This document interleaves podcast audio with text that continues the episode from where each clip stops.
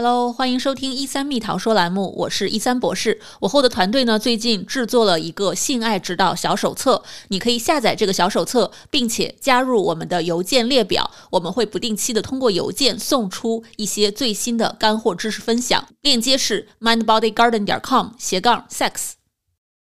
大家好，我是来自美国硅谷的一三博士。自从我们的“一三蜜桃说”栏目开播以来啊，我们后台收到了非常多的提问，关于无性婚姻或者无性关系到底是怎么回事儿，自己这样的关系是不是不健康的？那我们今天就来和我们一三心理诊所的几位博士们一起聊一聊关于无性婚姻的那些事儿。我们今天的嘉宾还是王灿子博士、Margaret 博士和易飞博士。那我们一起来听听看吧。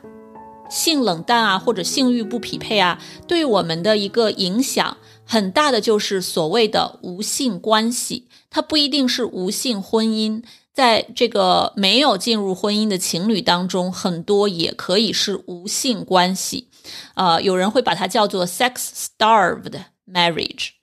或者是 relationship，那我先跟大家简单的定义一下，说心理学上我们是怎么定义无性关系的。这个来自于一个二零一四年的美国的调查，它的定义是在关系当中双方每年的性交次数少于十次，或者少于一个月一次。那么这个到底有多少情侣夫妻是在一个无性关系当中呢？因为你可以看到，所谓的无性关系，并不是一整年都完全没有性关系，少于十次就是无性关系了。在美国，有五分之一的已婚夫妻，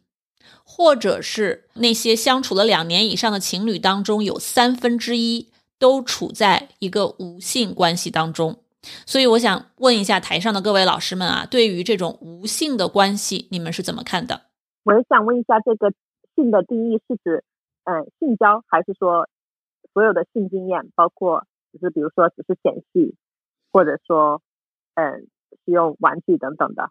啊，好问题，应该是性的方方面面，不全是指 intercourse。所以就是在无性关系当中，很多的情侣和夫妻，他们可能是连这种一些。Intimate 的 touch 啊，这种啊抚摸啊，用玩具啊，或者互相探索身体啊，互相这种做一些很色情的玩耍都是没有的啊。那或者特别特别的少的这样的无性关系。那我也来分享一点点，就是临床工作中的见闻吧。嗯，我是一菲博士，然后就是我工作过的这个来访者，就是他们分房睡的这个。情况蛮多，特别是过来做婚姻咨询的，可能一般都是婚姻亮起了红灯，啊，然后需要一些帮助。那么在他们来找我之前呢，就是已经有很久没有过性关系，或者诶已经很分分房睡都很久了。那么不仅仅是没有性性关，就是缺乏性关系，它可能是这个呃关系不和谐的一个表现。那么同时也可以看到其他的很多表现，包括情感上的不亲密啊，甚至互相敌视、互相批评、攻击等等这种。呃，很多的呃其他的关系中的红灯，嗯，那么我在在我工作的来访者当中也有那种，就是说关系很不亲密，然后也非常有呃这个不健康的关系，但是他们的性生活仍然是保持在一个较高频率的一个情况。那么这种情况就并不意味着是说呃他们的婚姻没有问题，或者说就就是嗯这种情况更多的是。因为这个家庭环里面的这个权利的不平等，比如说有一方他欲望是高于另外一方，哪怕这个欲望低的一方因为情感的不亲密，但是处于这种权利的弱势方，他不得不配合去发生性行为。这种时候呢，这个性就并不是说两个人像刚刚啊一三博士提到的这种自发性的或者回忆性的，可能更多的是一种 power play，就是在权力的。呃，这个要挟下屈服，那么这种情况呢，性生性生活的这个频率虽然高，但是呃，反而也不是一个婚姻很好或者关系很好的一个佐证。嗯，就想提一下这样的一个情况。好，谢谢一菲博士，真的是呃，分床睡的情况很多，见到很多，而且性里面真的它的纬度非常的多，不是光看频率，看我们的满意度，看我们是不是高潮，有很多其他的因素，那他们不完全相同。呃，就像我们之前说的这个性唤起和性的这个欲望，它也不完全等同，有时候也不完全匹配，所以这里面真的很复杂。像我自己做这个睡眠治疗，我知道有很多人因为伴侣的睡眠的问题也会分床睡，那呃，他也会带来一些情感上的问题、性方面的问题等等，真的是感觉在感情当中是非常常见的一个现象。其实，在我临床。嗯，工作的很多夫妻，就是尤其好像就是嗯四十多岁的夫妻吧比较多啊，就是觉得就是很多时候我们都忽略了啊情侣爱人这层关系，而全身投入就是作为一个爸爸，作为一个妈妈，就是作为其他的角色，然后真的忽视了自己啊作为一个啊。女人作为一个男人，或者啊，怎么去定义？就是很多时候我们都忘了，就是我们都都都太无私的去啊献身于其他的角色，然后把自己这个嗯最原始的这些渴望啊，都好像放在啊最后的最最最不重要的位置了。我也 echo 一下 Margaret 说的，嗯，其实我在临床工作当中，因为我关注女性问题嘛，所以我的很很多来访者也是产后的呃妈妈，其实很多也是年纪很轻的，但是因为呃就是比如说自己要更多的精力放在育儿、照顾小宝宝身上，然后或者是家里刚有了爱二胎，或者是多余呃两个小孩的家庭。嗯，他们的分工就变成爸爸陪一个睡觉，妈妈陪一个睡觉，呃，或者是呃，有的为了照顾一个伴侣，通常是啊，妈妈会说啊，那为了照顾爸爸的这个休息啊，我就是那我一个人晚上哄孩子，所以我们就分床睡或者分房睡啊，时间久了以后，可能也就因为身体上也非常疲惫，然后可能女性经历过生产之后，身材的走样啊，荷尔蒙的失调啊。嗯，就一个是会影响这个，就是自己的呃 libido，再一个就是呃对自己的身材不感兴趣，呃就不是不感兴趣，就是对自己的身材越来越不自信，嗯呃跟丈夫的互动越来亲密的互动越来越少，这些可能都是会影响，嗯，就是这种无性婚姻的原因吧。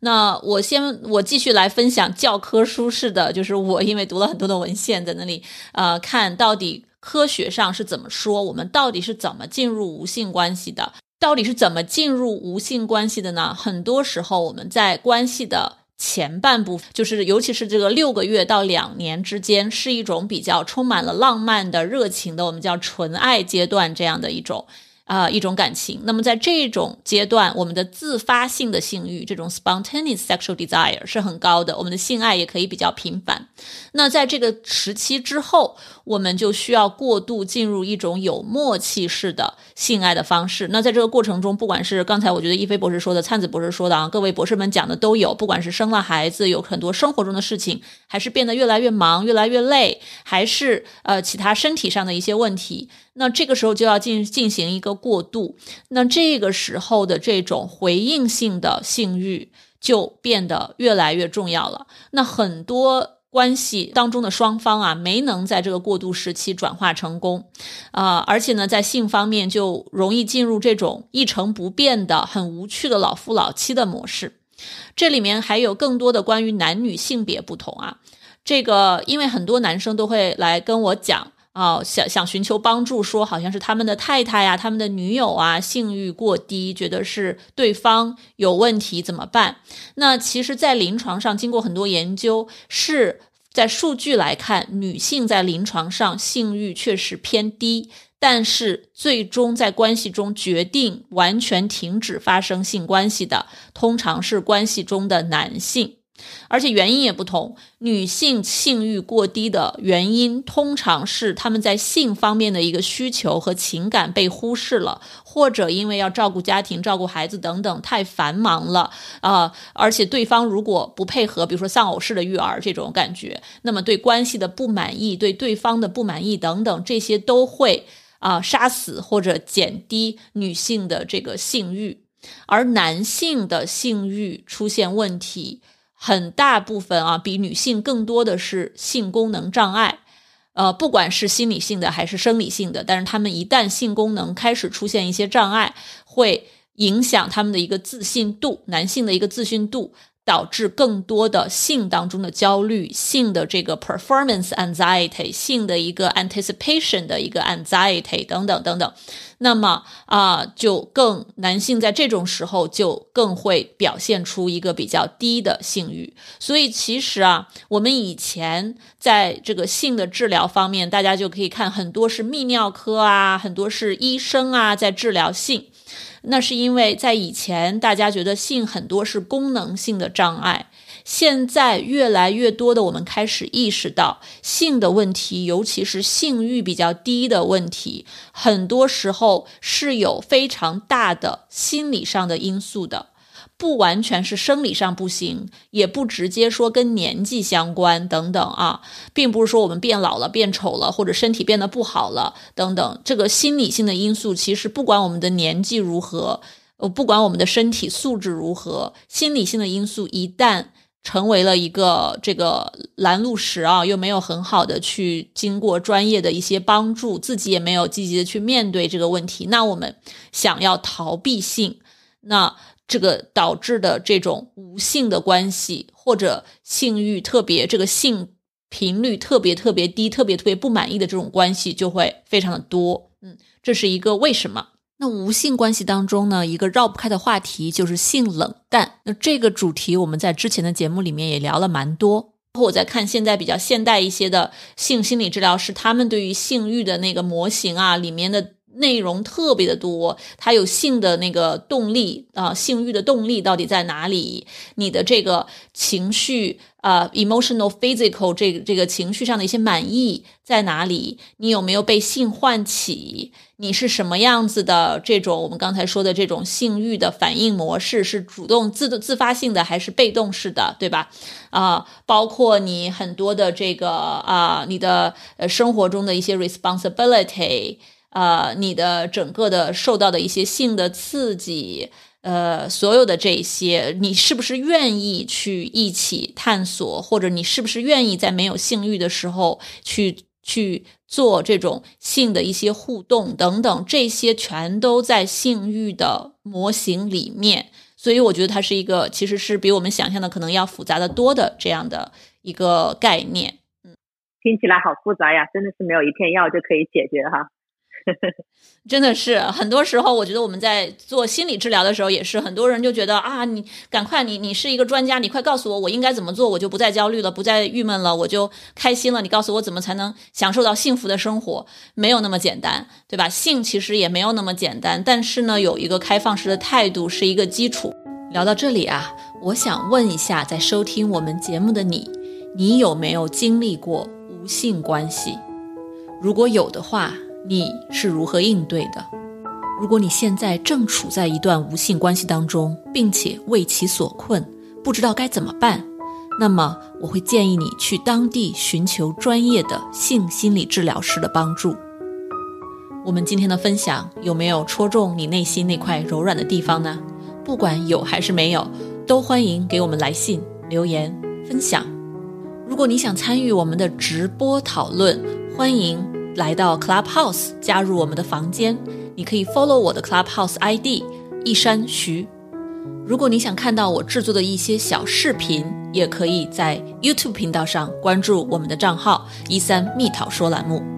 如果您有任何的疑问想让我在节目中回答的，也欢迎给我来信让我知道。那我们这期的一三蜜桃说栏目就到这里啦，我是主持人一三博士，我们下期再见。